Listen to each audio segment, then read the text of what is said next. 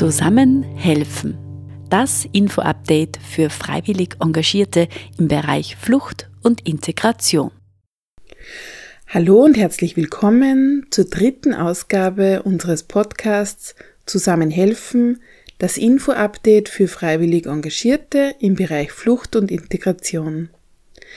Mein Name ist wieder Andrea Meyerböger. Ich freue mich, dass ihr wieder dabei seid.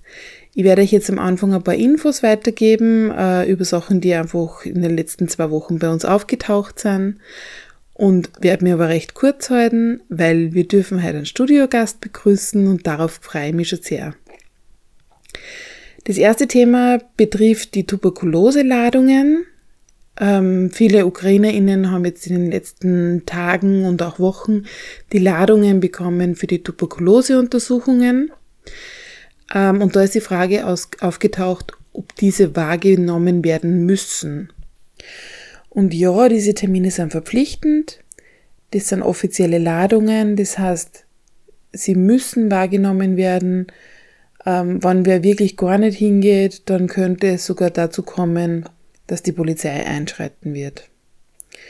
Deshalb bitte informiert äh, die UkrainerInnen in eurer Umgebung, dass das wirklich wichtige Termine sind. Der zweite Punkt betrifft die Freifahrt. Ukrainerinnen haben ja bis 31.05. Ähm, die öffentlichen Verkehrsmittel kostenlos nutzen dürfen. Ähm, es gibt jetzt dazu bis dato noch keine offizielle Info, aber so wie es ausschaut, ist dies auch weiterhin so. Ähm, sobald es eine offizielle Info dazu gibt, werden wir natürlich die sofort über Social Media und auf unserer Website rausgeben. Die inoffizielle Info im, im Grunde ist schon da, aber sobald es was Offizielles gibt, werdet ihr da natürlich von uns informiert. Ja, das waren die Infos und damit komme ich auch schon zu unserem heutigen Gast. Ähm, ich darf ganz herzlich die Anja Kromer begrüßen. Die Anja Kromer ist Geschäftsführerin vom Verein Begegnung Arcobaleno. Und ähm, es gibt einfach ein Thema, das uns schon lange begleitet und oder vielleicht sogar seit es die Menschheit gibt, das wissen wir nicht. Das ist Gewalt gegen Frauen, beziehungsweise generell häusliche Gewalt. Also gegen Kinder und Frauen eigentlich. Ist ja. jetzt unser Thema, genau. Ähm, ja, und der Verein Acubaleno hat da jetzt eine neue Anlaufstelle. Und da werden wir jetzt drüber sprechen, beziehungsweise auch, was man einfach als freiwillig Engagierte oder freiwillig Engagierter ähm, machen kann, wenn man häusliche Gewalt mitbekommt. Beziehungsweise vielleicht auch, wenn man einfach einen Verdacht hat. Ja, Anja, vielleicht möchtest du einmal kurz vorstellen und den Verein Acubaleno kurz vorstellen und dann schon mal was zu dieser Anlaufstelle sagen. Mhm. vielen Dank, liebe Andrea, für die Einladung und dass ich quasi der erste Gast in eurem Podcast bin, ehrt mich sehr. Das Arcobaleno gibt es seit über 33 Jahren. Wir machen Deutschkurse für Menschen, die neu nach Österreich kommen, für Kinder, Jugendliche und Erwachsene und Kultur- und Freizeitveranstaltungen, bei denen sich ÖsterreicherInnen und Migrantinnen begegnen sollen, so dass quasi Vorurteile abgebaut werden und neue Beziehungen entstehen und dass die Menschen Wurzeln schlagen. Das machen wir, das ist unser Kerngeschäft.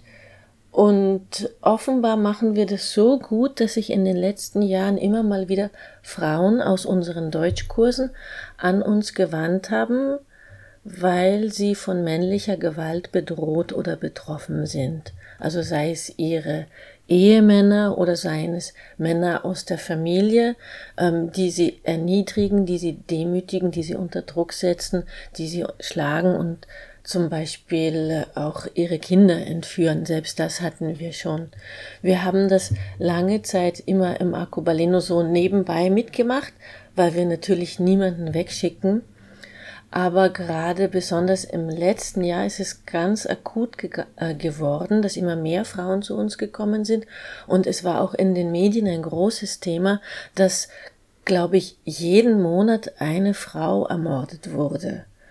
Und dabei ging es ging es und geht es nicht darum, welchen Pass der Täter hat, sondern ähm, dass das Männer sind und die Frauen verletzen oder töten. Genau, weil der Pass war einfach immer ein anderer und das Geschlecht war im Endeffekt immer gleich, ja, muss man so sagen, wie es ist. Es ist kein Problem gewisser Herkunft, sondern es ist ein Problem gewissen Geschlechts.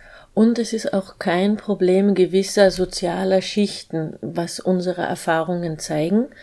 Und ähm, wir haben schon lange auf dieses Problem aufmerksam gemacht, dass migrantische Frauen oder Frauen und Mädchen, die neu nach Österreich gekommen sind, erstens überhaupt nicht wissen, was sind ihre Rechte hier und zweitens, wie kann ich mir Hilfe holen.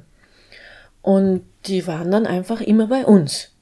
Jetzt haben wir dann überall angefragt an den verschiedenen Stellen und Gott sei Dank seit seit September letzten Jahres fördert uns ähm, der Bereich Integration des Landes Oberösterreich, so dass wir quasi eine offizielle Erstanlaufstelle sind für Mädchen und Frauen mit Migrationserfahrung, aber natürlich auch für Österreicherinnen, die von Gewalt bedroht oder betroffen sind und wir bieten dazu parallel an einen interkulturellen Frauentreff und einen interkulturellen Männertreff, wo wir ähm, ganz neutral über das Thema ähm, Gleichstellung von Mann und Frau und Gewalt sprechen.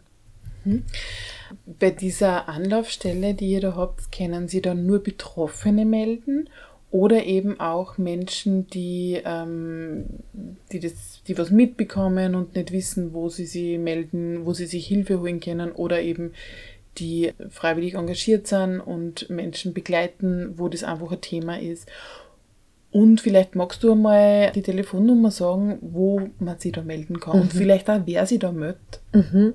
Also wir haben eine Telefonnummer, die 24 Stunden aktiv ist und die lautet 0699 812 38 212 und dort kann sich jeder melden, der direkt oder indirekt von häuslicher Gewalt bedroht ist oder auch konfrontiert wird. Natürlich kommen zu uns am häufigsten, das ist ungefähr zweimal pro Woche, Frauen, die von Gewalt bedroht oder betroffen sind. Aber wenn ich jetzt gerade der Quartiersgeber bin für eine ukrainische Familie oder wenn ich als Nachbar mitbekomme, da passiert irgendwas, das klingt nach Gewalt und das ist nicht nur ein einmaliger Familienstreit, sondern da schreit die Frau, das ist für die Kinder unangenehm. Ähm, ich fühle mich da nicht wohl, wenn ich nichts tue, dann kann man natürlich auch gerne anrufen. Und die Idee dieser Erstanlaufstelle ist, dass wir informieren darüber, welche Rechte habe ich als Mädchen und als Frau und welche Unterstützungsmöglichkeiten gibt es für mich als Betroffene und auch wo kann ich mich als Nachbar oder freiwillig Engagierte hinwenden. Wir arbeiten da mit sehr vielen Organisationen zusammen, wo wir dann auch die Frauen hinvermitteln und besonders für Nachbarinnen und für freiwillig Engagierte möchte ich nennen das Projekt Stopp Stadtteile ohne Partnergewalt. Das ist auch ein Projekt von mehreren Organisationen. Das ist extrem niederschwellig. Dieses Projekt informiert ähm, quasi Nachbarinnen, freiwillig Engagierte, Multiplikatorinnen, was kann ich tun, wenn ich erlebe, dass Frauen von Gewalt bedroht oder betroffen sind, was kann ich machen? Und mhm. die kommen zum Beispiel auch zu Workshops. Sie waren schon bei uns im Arcobaleno, aber sie gehen natürlich auch in die Regionen. Gerade jetzt gibt es viele Organisationen, die ukrainische Frauen unterstützen. Da würden die sehr gerne hinkommen und auch ihr Wissen weitervermitteln. Mhm. Wir werden die Info über dieses Projekt Stopp und auch die, ähm, die, die, die Anlaufstelle vom Arco Baleno natürlich auf unserer Website ähm, veröffentlichen. Das heißt, ihr könnt dort, wenn ihr diese Anlaufstellen braucht, könnt einfach auf unsere Website gehen. Ähm, genau, wir werden das raufstellen und dort könnt ihr euch die Informationen holen. Ähm, Anja, und weil es ja oftmals eine ziemliche Vertrauenssache ist, vielleicht war jetzt ganz wichtig zu wissen, wer ist denn oder an welche Person komme ich denn da, ähm, wenn ich da bei eurer Nummer anrufe? Mhm. Und wie wird denn mit meiner, mit meiner Geschichte oder mit dem, was ich dort erzähle, wie wird denn damit umgegangen? Also ähm, wird das ähm, irgendwo dokumentiert mit Name oder wird das weitergegeben oder wie, wie schaut denn das aus? Mhm. Also diejenige, die sich bei uns am besten bei dem Thema ähm, Gewalt gegen Frauen auskennt, das ist unsere Eveline Platzer. Sehr viele kennen die schon. Ähm, sie hat verschiedene Zusatzausbildungen in dem Bereich gemacht. Sie ist mit allen Organisationen aus den sogenannten Regelsystemen zum Gewaltschutz in Kontakt. Sie hat da die direkten Ansprechpartner und sie weiß auch genau, welche Angebote es gibt, welche Schritte nötig sind und sie macht es mit Leidenschaft und Herzblut.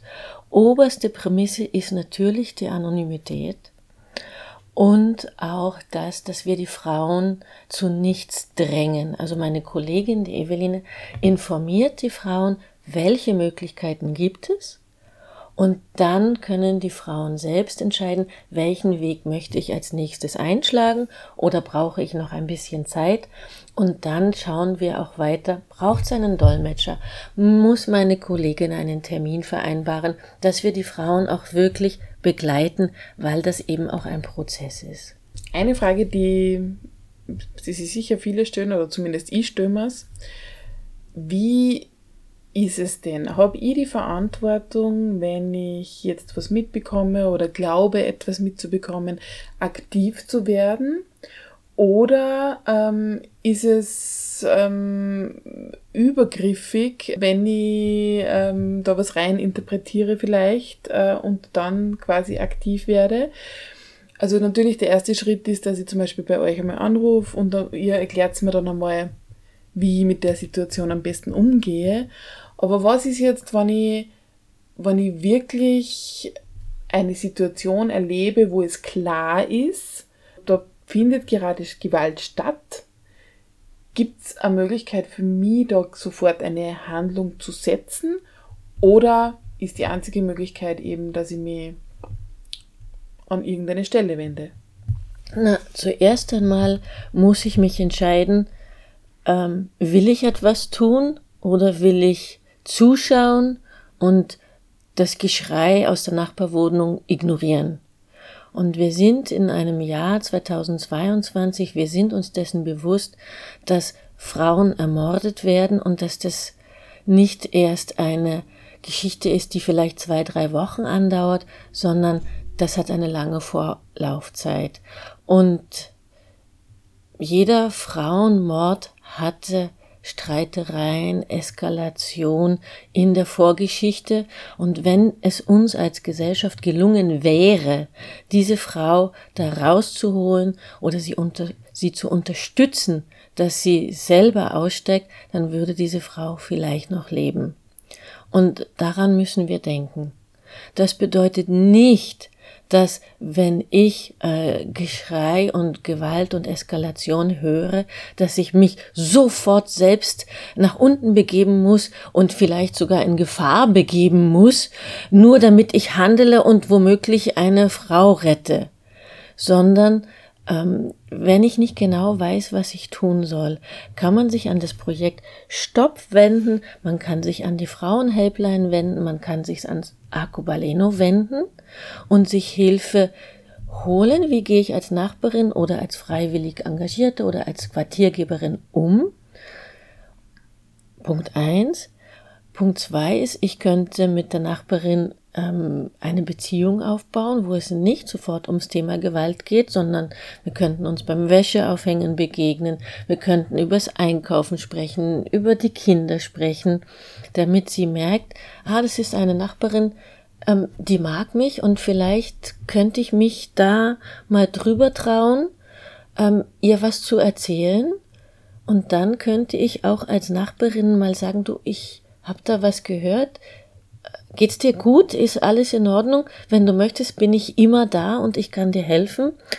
Und natürlich, wenn das sich nach handfester Gewalt anhört, bitte sofort die Polizei rufen. Mhm. Ja.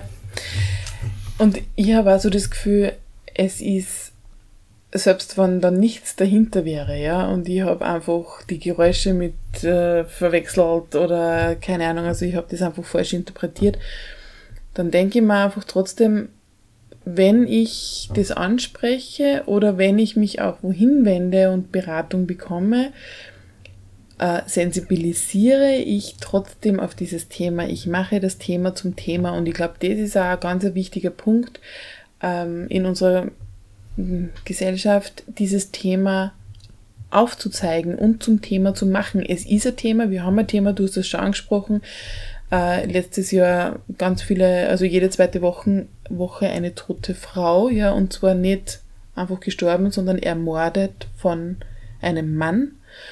Und denke mir einfach, ähm, da darf man schon durchaus hinschauen. Ja, da ist es jetzt nichts, wo man vielleicht übersensibel reagiert, sondern man darf durchaus hinschauen. Und am besten ist, man darf sie durchaus beraten lassen. Richtig, richtig, weil das natürlich auch kein einfaches Thema ist. Die Frage ist halt, in welcher Gesellschaft wollen wir leben? In was für einer Gesellschaft wollen wir leben? Gerade die, wo wir Töchter haben, was möchte ich meinen Töchtern für ein Vorbild sein? Und auch wenn wir Söhne haben, wie erziehen wir unsere Söhne? Welches Frauenbild und Männerbild vermitteln wir?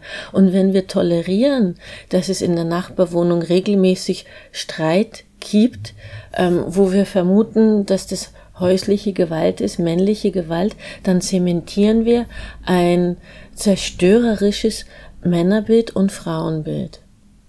Mhm. Anja, eine Frage habe ich noch. Gibt es irgendwie, weil es ist, so, es ist ein bisschen so abstrakt, aber wie oft melden Sie da bei euch Menschen? Wie akut siehst du den Bedarf an dieser Hilfe? Und gibt es vielleicht auch ähm, irgendeine Geschichte, die natürlich anonymisiert du uns da erzählen möchtest oder wie sie sowas auswirken kann? Also ich habe mit meiner Kollegin Eveline vor diesem Termin gesprochen, wie oft dann tatsächlich bei ihr Frauen äh, sitzen und sich Unterstützung holen, ähm, dass sie sagt, sie ist damit zweimal pro Woche sehr gut beschäftigt und auch mit der Vermittlung an eben die Organisationen und Institutionen der Regelsysteme also das heißt, es ist ein Thema und es wird gebraucht und der Bedarf ist dringend da. Und was war jetzt die zweite Frage? Die zweite Frage war, ob man ob du uns da ein Beispiel erzählen kannst, wie sowas dann funktioniert oder wie das, ähm, wie sich das auswirken kann, wenn man da einfach einmal, weiß ich nicht, was anspricht oder genau. Also ich kann mich an eine Situation entsinnen, da war die ganze Familie wegen unterschiedlichster Dinge bei uns und wir haben versucht zu helfen. Und im Rahmen dieser Gespräche kam eben auch heraus, dass ähm, die Frau männlicher Gewalt von ihrem Ehemann ausgesetzt ist. Und meine Kollegin, die Evelina, hat diese Frau dann informiert über Möglichkeiten und Wege, um aus dieser Gewaltspirale auszubrechen und sich in Sicherheit zu bringen. Und die Frau hat sich informieren lassen und ist nach Hause gegangen. Und ein paar Wochen später läutet das Telefon, unser Kontakttelefon, und die Frau ist am Apparat und sagt, ich habe gerade eben meine, die Polizei gerufen, weil mein Mann mich wieder geschlagen hat. Was mache ich jetzt als nächstes? Also wir haben es geschafft, unsere Kollegin, die Eveline hat es geschafft, ein Vertrauensverhältnis aufzubauen, so dass sich diese Frau getraut hat, in der akuten Notsituation anzurufen und zu fragen, wie es jetzt weitergeht. Hätte es dieses Vorgespräch und diese vertrauensvolle Atmosphäre nicht gegeben, hätte sie sich wahrscheinlich mhm. niemals gemeldet. Mhm. Und diese Frau ist jetzt in Sicherheit. Mhm. Ich glaube, dass es einfach da auch so ist, gerade bei, bei geflüchteten Menschen, dass die halt einfach die Möglichkeiten in Österreich gar nicht wissen, wie du eh eingangs auch gesagt hast. Und wenn da eben wer anspricht, ähm, dieses Thema, dann merken die halt einfach auch, da wäre jemand, an den ich mich wenden kann und ähm, genau, es ist nicht okay, was passiert. Der Punkt ist bei geflüchteten Frauen oder Frauen mit Migrationserfahrung, die haben sehr oft Angst auch, dass sie den Aufenthaltstitel verlieren, wenn sie sich vom Mann scheiden lassen, wenn sie sich vom Mann trennen oder sie sind als Familie gekommen mit zwei kleinen Kindern und der Papa wird am Ende dann ähm, abgeschoben und die Kinder sehen ihren Vater nicht mehr. Also das hat nochmal eine ganz andere Dimension, wenn diese Familie, die Frau oder auch der Täter, wenn die einen Fluchthintergrund haben. Mhm. Da hake ich gleich ein, weil wenn es da irgendwelche Fragen gibt, eben genau zum, zu Aufenthaltstiteln oder wie, ähm, wie gefährdet die durch sowas sind. Ähm, da haben wir unser Rechtsinfo-Telefon, an das ihr euch auch natürlich jederzeit wenden könnt. Äh, da findet ihr auch auf unserer Website die entweder die ähm, E-Mail-Adresse rechtsinfo zusammen-helfen.at oder eben die Telefonnummer. Ja, liebe Anja, wir sind jetzt schon am Schluss unseres Podcasts. Wenn es nur irgendwas gibt, was du sagen willst, dann gerne.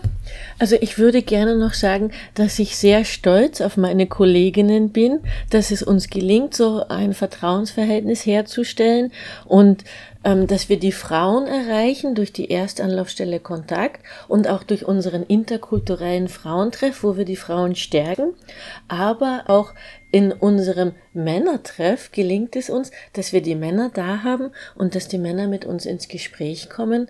Und auch da leisten wir ganz niederschwellig ähm, wichtige Präventionsarbeit und da bin ich ehrlich gesagt sehr stolz drauf und ich bedanke mich für diese Einladung. Ja, sehr gerne, liebe Anni, und ich kann da nur sagen, egal ob dieses Projekt oder andere Projekte, ich finde eure Arbeit sowieso großartig.